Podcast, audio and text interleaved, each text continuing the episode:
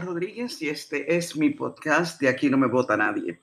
Hoy les traigo el tema que compartí en WPAB 550 eh, hoy mismo, lunes, porque considero indispensable que empecemos a ver el bosque. Oiga, el bosque se nos está quemando y es, es preciso verlo. Me refiero a la situación del país, de la que nos quieren desviar la atención los dos partidos coloniales, con el cotilleo político partidista me pareció apropiado tomar la, conmemoración del natalicio de Pedro Albizu Campo para hablar de este tema, precisamente con la diferencia abismal entre el Puerto Rico que quiso lograr y el que tenemos gracias a la política colonial de sus enemigos. De ahí que he llamado esta charla con PAB de esta mañana, el país que nos han hecho los enemigos de Albizu. Gracias por escucharme, espero que lo disfruten.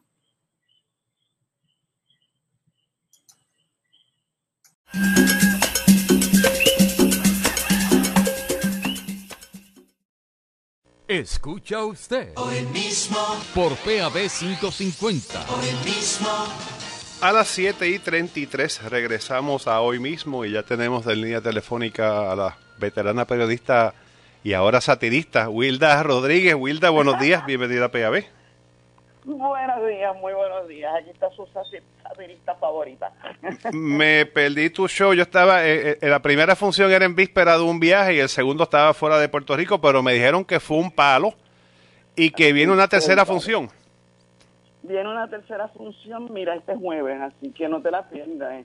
Eh. y es la única que puedo hacer porque a partir del viernes estoy preparándome para dos cirugías que tengo y una de ellas eh, va a requerir una recuperación bastante larga, así que eh, no voy a poder hacer más shows. Este es el último.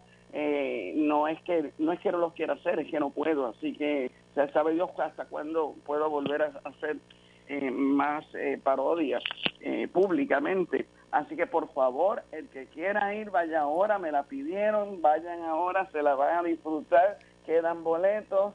Es el jueves 15 a las 8 de la noche en el Café eh, Teatro Monero del Centro de Bellas Artes de Caguas. Y se consigue. Que te lo vas a gozar. Los boletos son por tiquetera. Por tiquetera, exacto, por tiquetera.com. Y bueno, vamos entonces al tema del día de hoy. Les, recordaba a los amigos Radio Escuchas que hoy es el natalicio. Aquí en Ponce, por lo menos, eh, celebramos el natalicio de don Pedro Albizu Campos. Esta tarde hay una actividad en Tenerías a partir de las seis y media y tú publicas en las redes sociales el país que nos han hecho los enemigos de Alviso.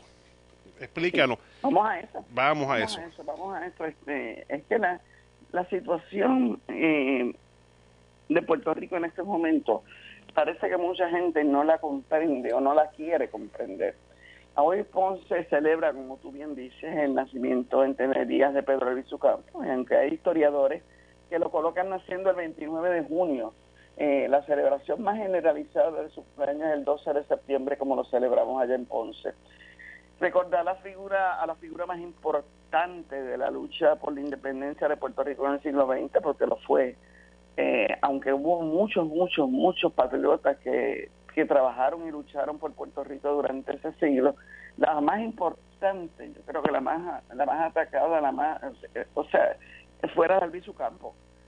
Y y, recordarlo siempre nos deja un, mal sabor en la boca porque estamos conmemorando la vida azarosa de, del patriota puertorriqueño que fue el pretexto del poder del imperio, vamos a decirlo verdad, fue el pretexto del poder del imperio estadounidense para la represión más brutal y consistente contra la liberación de Puerto Rico y eso es un hecho, no me estoy inventando nada, eso es un hecho, estoy hablando con datos hoy muchos van a hablar de Albizu y Zuleado, pero yo prefiero hablar del país en que nos han convertido a Puerto Rico, los enemigos de Albizu, los enemigos de Albizu. Empezando por Luis Muñoz Marín, vamos a hablar bien claro, que fue enemigo acérrimo de Albizu y hasta cierto punto pues no lo podemos no lo podemos culpar del todo porque Albizu y, los nacionalistas intentaron hasta matar a, a Muñoz. Así que Muñoz, pero Muñoz nunca se los perdonó, o sea, Muñoz tenía el poder para ejercer la represión más grande eh, a nombre de Estados Unidos que se ha ejercido en la colonia y lo hizo. Esta semana, por ejemplo, para darte un ejemplo de, de dónde hemos llegado, esta semana la muerte de la reina Isabel eh, Isabel II de Inglaterra nos dio la cara con una de las consecuencias nefastas del coloniaje que combatió el viso. Un luto exagerado por la muerte natural. Oye, tenía 96 añitos la mañita. Tenía ya que como decir, oye, bye, bye. Sí, ya digo, uno no lo quiere planteárselo, pero ahí tenemos fecha de expiración. Sí, sí, sí, sí, sí. Aquí hay un luto exagerado, hubo un luto exagerado por la muerte de Isabel II. Y esa es la mentalidad de súbdito del gobierno colonial y de muchos que en Puerto Rico le han llorado como, como si fuera su abuelita. No es que no sea, no, es que no solamente, mira, hasta Cuba, hasta Cuba decretó duelo de un día por Isabel II porque pero tenía sus razones, sus motivos. Isabel II fue de las pocas jefes de Estado de la derecha que mantuvo una relación respetuosa con Cuba. Pero ¿qué hizo, qué, qué hizo Isabel II por, por, Puerto Rico? Que, que ameritara este luto grave que ha sentido el país. Mira, realmente yo no lo sé. Muy, yo no lo sé. Muy pocos recordaron que Inglaterra es el epítome del imperialismo de los pasados cinco siglos invadió 171 países. En esos cinco siglos invadió 171 países. Fue uno de los imperios más brutales y explotadores. Bueno, aquí, a Puerto Rico llegaron un par de veces. Llegaron un par de veces. ¿Tú sabes cuántos países, cuántos estados se salvaron de la codicia británica? La estaba leyendo ahorita, son como veintipico, ¿verdad? 22. Solamente 22 de los 193 estados reconocidos en el mundo. Solamente 22. Hasta, hasta solo 22 no llegó a la codicia británica. Esa es la realidad. Pero de que fue una, una, reina con astucia, con diplomacia, no hay quien se lo niegue. No hay que y de que las películas y series de televisión quieren que empezaron hace unos años ya, cuando vieron que la viejita eh, seguía ahí, pero que en cualquier momento se iba, empezaron a, a querer que la recordemos como una reina renuente, que una reina que estaba ahí, pero que no quería ser reina y que obedecía, pero no quería obedecer, estaba en desacuerdo con muchas de las políticas de su gobierno. Pero ni aún así, ni aunque le demos crédito a ese a esa imagen de reina buena que tenía Isabel, no es para tanto luto en Puerto Rico. No, no, lo es. Y, y sobre y sobre Alviso Campo, ¿tú, ¿tú, has escuchado algo que haya dicho el gobernador en el día de hoy? ¿Algún reconocimiento? absolutamente nada, absolutamente nada. Nada, nada, nada, nada. Pero a lo que me refiero principalmente cuando hablo del país en que nos han convertido a Puerto Rico los enemigos de Alviso y de todos los luchadores por la independencia, está encapsulado en la advertencia que hizo ayer la demógrafa Judith Rodríguez, eh, uno de los periódicos del país de, circulación en el nuevo día, vamos a decirlo, porque no, sobre la dramática reducción poblacional de Puerto Rico en la última década y cuáles son sus consecuencias para el futuro del país. Oye, ahí se resume cuál es el estado de este país, cuál es el estado de este país en estos momentos, de, el estado del país que Albizu quiso al viso de otros patriotas que hicieron que fuera un país libre con el destino propio en sus manos. ¿Cuál ¿Qué país tenemos ahora? Oye, algo que no se discute, porque calladito el gobierno colonial se ve más bonito. Y es que estamos en una verdadera encrucijada porque ninguno de los dos partidos coloniales que siguen siendo sostenidos por el imperio bajo la teoría de la colonia permanente. ¿Cuántas veces lo digo? Yeye, ¿cuántas veces yo digo eso? Sí. Ninguno de los dos partidos coloniales puede meterle pecho al bulto porque no tiene permiso y mucho menos tiene capacidad para buscar soluciones.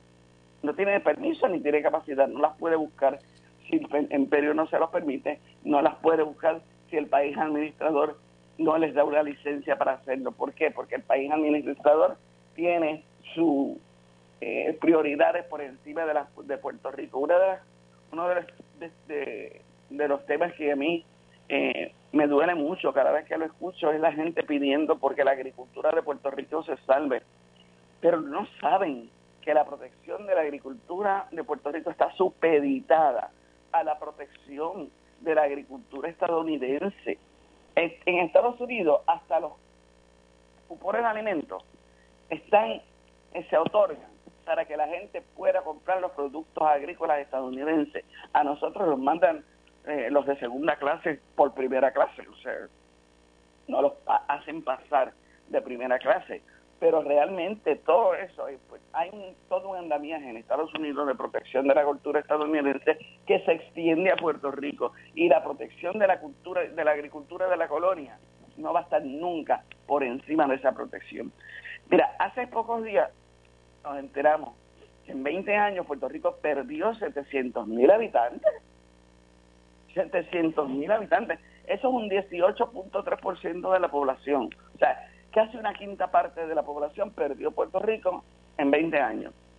El censo de Estados Unidos confesó que se había equivocado en los cálculos, pero, pero esa es nuestra verdad. La población del 2000 fue de 3.800, 3.800.000 eh, habitantes, 800.000 habitantes, y la del 2020 es de 3.000, 3.100.000 habitantes, más o menos. En esos 20 años, la misma real fue de 697 a 401, o sea, casi 700 mil personas. La población del 2020 ahora es igual que la población que tenía Puerto Rico en 1980. 80. Y todos sabemos quiénes han sido profesionales y jóvenes en su inmensa mayoría. Las razones del exilio, las razones del exilio, todos las conocemos, todos las conocemos. Eso es eh, eh, eh, las discutimos todos los días. Empezó con la eliminación de las 936. Eh, muchas de esas compañías que se fueron de Puerto Rico tenían empleados con muy buenos salarios y porque estaban exentas de contribuciones. Y entonces estos empleados, muchos de ellos se fueron de Puerto Rico buscando sueldos similares a Estados Unidos porque estaban acostumbrados a esos sueldos. Después de las 936 vinieron los otros mares. Mira, la quiebra del país, los huracanes, eh, el 2016, los terremotos, la pandemia COVID. Para que sepan, para que sepan, en dos décadas, en esas dos décadas, la población menor de 18 años, la población joven del país, se ha reducido a casi la mitad de lo que era dos décadas atrás. O sea, nosotros teníamos más de un millón de jóvenes de 18 años o menos en el 2000 y ahora tenemos 560 mil en el 2020. Teníamos, ahora tenemos menos. Lo que quiere decir que los puertorriqueños en edad reproductiva son mucho menos. Y eso es ideal para la colonia permanente que se pretende. Miren, y este es el país a que me estoy refiriendo. Escucha, población vieja, enferma y dependiente de las ayudas del gobierno. Atracción de residentes extranjeros y pudientes que sustituyan la población exilada la venta a esos extranjeros de nuestras propiedades y nuestros mejores bienes. La diferencia de clase bien marcada entre la población pudiente y la no pudiente. Un sistema educativo castrado que mantenga un nivel de ignorancia que facilite el dominio colonial. Esa es la realidad. Un sistema de salud que nos mantenga enfermos y esa también es la realidad. Nos mantiene enfermos un sistema de energía que nos mantenga en vilo y humillados todo el tiempo, porque es una humillación bien grande en un país que no sabe cuándo va a tener energía eléctrica. No lo sabe. Una agricultura que, como ya les dije, no podemos proteger porque la protección es para la agricultura estadounidense. Y un ambiente general que lo que propicia es la violencia y el miedo, porque esos también son elementos básicos para mantener la colonia. Ese es el país en que nos han convertido a Puerto Rico los enemigos alisos. Una colonia arrastrada por la decadencia de su imperio eh, y, secuestrada por ese imperio para que no salgamos de eso, para una colonia permanente. ¿Qué podemos hacer? Óyete esto. No podemos hacer mucho. A menos que nos decidamos a lo que digo en una de las parodias de mi show, te la voy a cantar. Hoy intento pensar que todo va bien, aunque no me lo crea, que mañana amanezco al nuevo país, que es nuestra tarea. Hoy otro plebiscito, rueda moribundo por el callejón, solo hay una salida, sabemos sería que una revolución es. Oye, pero también sabemos que es una revolución. No va a pasar a menos que la economía clandestina se vaya a la bancarrota y el lumpenato se revele, entonces estaríamos hablando. Pero mantener esa economía clandestina, vibrante, es parte del esquema colonial y hasta la de se lo ha hecho bien. Han logrado, mira, que hasta el pobre no se considere pobre, se considera clase media. El pobre para los pobres, y esto lo, esto lo, dejó probado Linda Colón en uno de sus libros sobre pobreza, la doctora Linda Colón. El pobre para los pobres en Puerto Rico son los sin techo. Ah, y la doctora Rodríguez también, la doctora eh, Norma Rodríguez también. El pobre para los pobres en Puerto Rico son los sin techo. Miren, mi socio. Clase, clase media se refiere al sector de la sociedad que tiene un nivel adquisitivo intermedio, pero lo tiene. Cubre sus necesidades básicas, aunque no le sobre. O sea, tiene capacidad de consumo, tiene capacidad de ahorro, aunque sea pequeña. Pero un sector de la sociedad que depende de la asistencia del gobierno para sobrevivir a duras penas y hace malabarismo para cubrir sus gastos y está endeudada hasta las tetas, no es clase media. Es la clase pobre del país que cada día es más grande. Entonces ustedes me van a decir que yo soy pesimista. Miren, no, yo no soy pesimista, yo soy realista. Yo no vivo de ilusiones, ni vivo tapando el cielo con la mano. Soy tan realista que todos los días me levanto pensando cómo vamos a salir de este atolladero. Y eso es lo que yo quiero, eso es lo que yo quiero que ustedes hagan también. Pensarlo todos los días. Denle un, denle un ratito a pensar el país, por favor, todos los días. Hay que pensar este país, tenemos que empezar a pensar. Entonces ustedes me dicen, ah, pero es que es que mucha gente que no tiene capacidad para pensar el país, pero ustedes la tienen, los que escuchan este programa, los que escuchan la PAB la tienen. Y ustedes son los que tienen que pensarlo todos los días, pero entonces lo piensan y no se callen. Discútanlo en la casa, en el trabajo, en el colmado, en el ascensor. Háblenlo, háblenlo, háblenlo. Mientras más gente se adhiera a la inconformidad, más cerca vamos a estar de hacer algo por el país. Pero eso hay que hablarlo. No, lo, no lo puedes pensar y quedarte callado. Lo tienes que decir, lo tienes que hablar, lo tienes que poner a la mejor oportunidad. Tienes que hacerlo como, como un, como, tienes que tomarte eso como una tarea propia que te corresponde. Te corresponde pensar el país y te corresponde hablar sobre ese pensamiento. Lo que me trae algo que dije antes, que se refiere a algo que tú me vas a preguntar y te lo voy a contestar antes de que me lo pregunte. ¿En qué onda están los partidos coloniales en esto? Pues mira, ambos en este momento están disimulando de lo más bien sus crisis internas que se traducen en pérdida de electores. Esa es la realidad. Ese es el pánico que tienen ambos partidos en este momento porque vayan a llegar al 2024 y posiblemente lleguen con menos del 33% del voto cada uno de ellos. O sea, eso es lo que esa es, la, tragedia del sistema electoral de este país. Aquí se gobierna con un 68% de la, del, del, elector en contra de los partidos. Hay un 68% en contra del PRP y un 68% en contra del Partido Popular Democrático. Esa es la realidad. Esa es la realidad que nosotros no queremos ver, que este sistema electoral nos da, nos, nos propicia eso. Y no solamente eso, estamos hablando del 68% de la mitad de los electores, porque a las elecciones fue el 58% de los electores. O sea que estamos hablando que todavía son muchos, muchos más los que están en contra del gobierno de los partidos coloniales. Y sin embargo, aquí no pasa nada, porque hay un sistema electoral que lo propicia. Bueno, eh, mira, eh, Wilda, eh, pero fíjate, y, el, vocero nos dice que el gobernador Pedro Peluís está convencido de que la mayoría de los jóvenes son estadistas. Y yo estaba pensando, digo, esto no es científico, pero los conciertos que hizo Bad Bunny aquí hace unas semanas atrás en Puerto Rico, creo que la mayoría de la gente allí eran esos jóvenes puertorriqueños. Y yo no creo que no sonaban muy estadistas cuando, cuando Bad Bunny dijo que Luma y otra gente se tenía que ir. Somos, estamos totalmente de acuerdo no, los jóvenes en Puerto Rico no son estadistas. Yo estoy completamente segura de que no son estadistas, pero tampoco son nada. O sea, no, no tienen, y no es que no sean nada. Ellos saben lo que quieren y saben, saben qué es lo que está mal, pero no, es, no tienen una alternativa y ese es el problema. No tienen una alternativa para decir, pues me voy por aquí para combatir estos gobiernos coloniales. No la tienen, pero de que sean estadistas, Pierluisi está bien equivocado bien equivocado. Habla con cualquier joven en Puerto Rico y en Puerto Rico cualquier joven te va a decir que no vota porque en Puerto Rico no hay por quién votar. y que, y, que las cosas están mal y, y, la, y la responsabilidad de que estén mal es de los partidos coloniales. Te lo van a decir. Te van a decir que tanto el PNP como el PPD es lo mismo.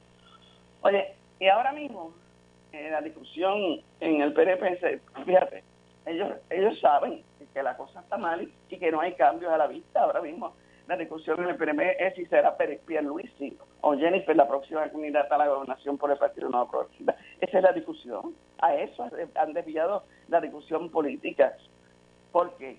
Porque tienen que desviarla de la administración del país. Y el Partido Popular ha empezado a hacer lo mismo. Mira, con mucho más torpeza, menos alternativa, porque no es fácil sonreír para la Cámara desde el hoyo, eso es bien difícil, pero están tratando de presentarse como un partido que presentará una alternativa joven y pluralista ideológicamente en las próximas elecciones. Yo no sé, yo creo que, yo que el Partido Popular seguirá perdiendo terreno mucho más rápido que el Partido Progresista, porque es un muerto parado. Y el problema está entonces en que no hay alternativa a los partidos coloniales, porque, y si las hay, porque todo el mundo me dice, coño, Víctor, no digas eso, que las hay, tú sabes, las hay, mira, ahí está la Victoria Ciudadana, ahí está, ahí está el Partido Independentista, las hay. Oye, pero no se notan, no se notan. Puede que estén trabajando en la calle, en el campo estoy segura, porque el Partido Independentista siempre lo ha hecho, y estoy segura que el Partido de Victoria Ciudadana también lo está haciendo, que están trabajando en la calle, en el campo, pero no se notan. Y ya es hora de que se noten ya ante la organización, obviamente, la organización de los partidos coloniales que se están organizando para dar el tumbe en el 2024, ya es hora que, se, que, el, país empiece a notar que hay otras cosas. Yo personalmente sigo creyendo que para el 2024 vamos a ver más candidaturas independientes que nunca antes y vamos a ver un voto mucho más diluido, lo que todavía le daría el triunfo a la minoría más organizada, que es la del Partido Nuevo Progresista, y se lo daría porque el sistema electoral propicia que eso se dé. Yo quiero yo quiero equivocarme, yo quiero equivocarme. ¿Qué cosa? Estoy, estoy loca por equivocarme. Pero si todo sigue como va, esa es la ruta. Eh, esa, yo, yo, coincido contigo, ¿no? Este puede, puede cambiar, pero pero pero como está ahora, no. Eh, y bueno, en el, en el PPD todavía no saben quiénes van a ser los candidatos. Estaba viendo que el, nieto de Rafael Hernández Colón, Pablo José Hernández Rivera, creo que es su segundo apellido, está diciendo que va a aspirar a la comisaría residente porque, porque su experiencia está allá en Washington. Su experiencia está en Washington. ¿Qué experiencia? Pues eso pensé yo, porque yo dije... Es un niño todavía, Pablo es un niño todavía.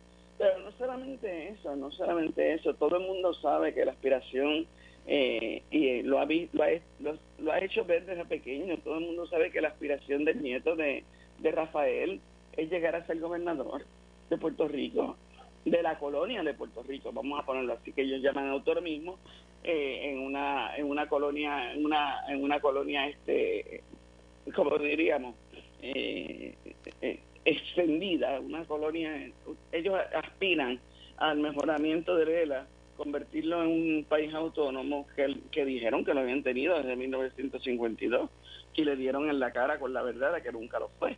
Pero entonces esa autonomía no puede existir en la, en, en, en la constitucionalidad estadounidense, no hay espacio para esa economía como lo hay, por ejemplo, en la constitución de España, que tiene países autónomos como Cataluña, Galicia, etcétera, etcétera, que constituyen una nación. Es un concepto español que no se que no se ajusta al sistema constitucional estadounidense. No se ajusta al sistema constitucional estadounidense. Por lo tanto, están engañando al país cuando dicen que pueden tener un país autónomo en unión a los Estados Unidos. No, eso no se puede tener la única alternativa que tendría es la libre asociación y le tienen pánico. ¿Por qué? Mira, le tienen pánico porque, porque Juan Manuel se encargó de decirle desde un principio, García Pasalagua me refiero, de decirle desde un principio a este país que la libre asociación era la república asociada.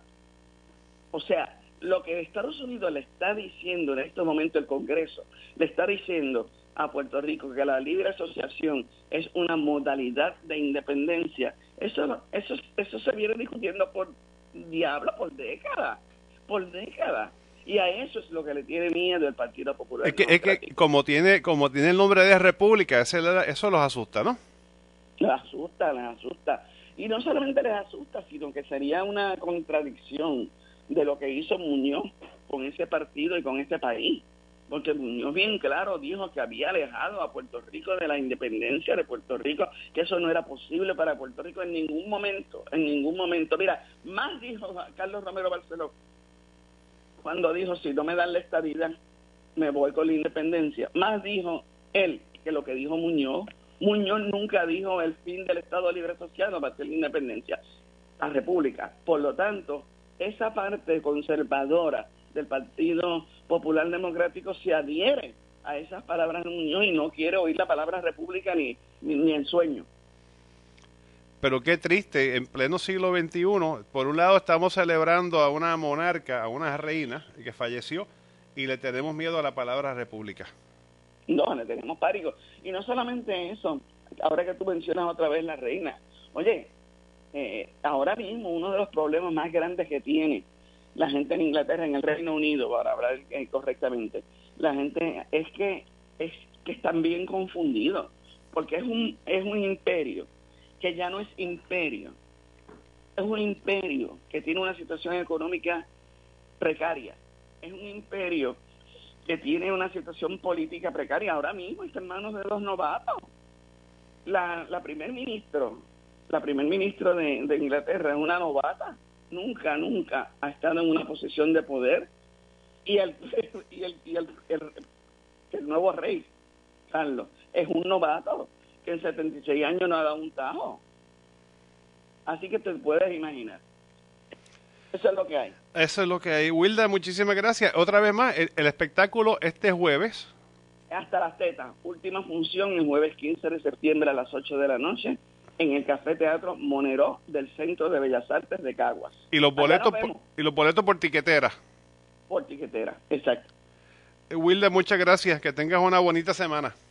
Igual, igual a ti, por favor, espero verte por allá, por la salida, ¿ok? Vamos por allá, vamos por allá. Ok, amor. Escuchaban a la veterana periodista Wilda Rodríguez en el acostumbrado diálogo de los lunes. Vamos a una pausa, identificamos la emisora y al regreso conversamos con el licenciado Rolando Emanuel Jiménez.